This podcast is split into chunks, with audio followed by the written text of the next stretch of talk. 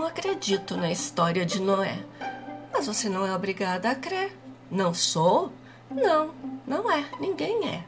Só me fala, já teve certeza de ter que fazer algo que só você pensava assim e mais ninguém e foi na contramão dos outros?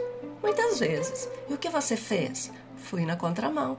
Pois então, foi o que Noé fez. Ele tinha certeza e resolveu pagar o preço. Eu creio como ele e em toda a história.